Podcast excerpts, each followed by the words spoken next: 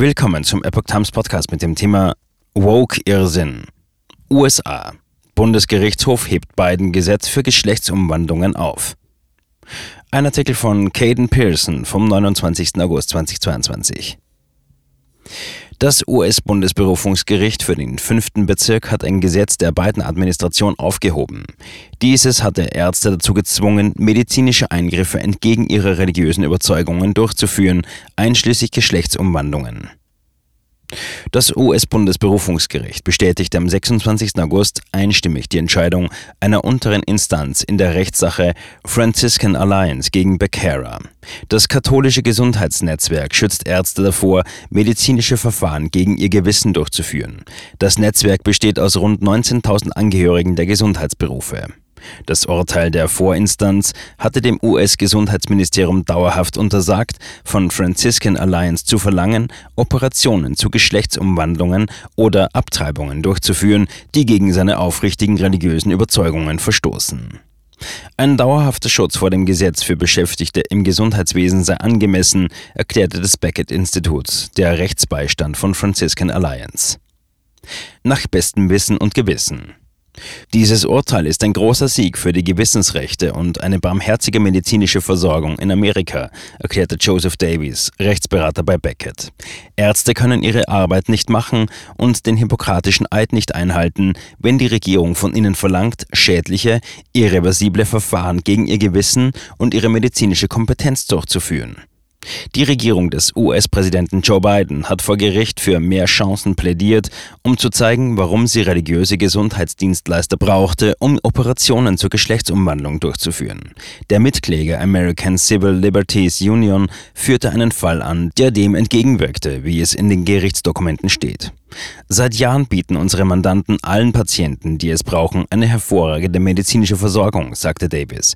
Das heutige Urteil stellt sicher, dass Ärzte und Krankenhäuser diese wichtige Arbeit weiterhin in Übereinstimmung mit ihrem Gewissen und ihrem professionellen medizinischen Urteilsvermögen leisten können.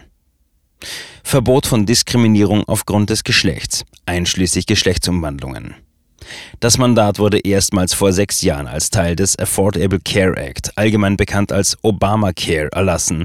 Beckett merkte an, dass dies für praktisch jeden Arzt im ganzen Land galt. Abschnitt 1557 des Obamacare-Gesetzes verbietet es Gesundheitsprogrammen, die Bundesmittel erhalten, Patienten aufgrund ihres Geschlechts zu diskriminieren. Im Mai 2016 veröffentlichte das US-Gesundheitsministerium eine Vorschrift zur Auslegung des Verbots der Diskriminierung aufgrund des Geschlechts in Abschnitt 1557. Darin wurde die Diskriminierung aufgrund des Geschlechts so definiert, dass sie auch die Diskriminierung aufgrund eines Schwangerschaftsabbruchs und das umstrittene Konzept der Geschlechtsidentität umfasst. Franciscan Alliance machte geltend, dass die Vorschrift von 2016 gegen das Verwaltungsverfahrensgesetz verstößt, da sie den Begriff Diskriminierung aufgrund des Geschlechts im Widerspruch zu Titel 9 definiert. Dieser wiederum schützt Menschen vor Diskriminierung aufgrund des Geschlechts in Bildungsprogrammen oder Aktivitäten, die finanzielle Unterstützung des Bundes erhalten. Diese Regelung wurde von neun Bundesstaaten und einer Gruppe religiöser Organisationen rasch angefochten und von Bundesgerichten in North Dakota und in Texas geschützt. Gesetz zugunsten des Woke-Irrsinns.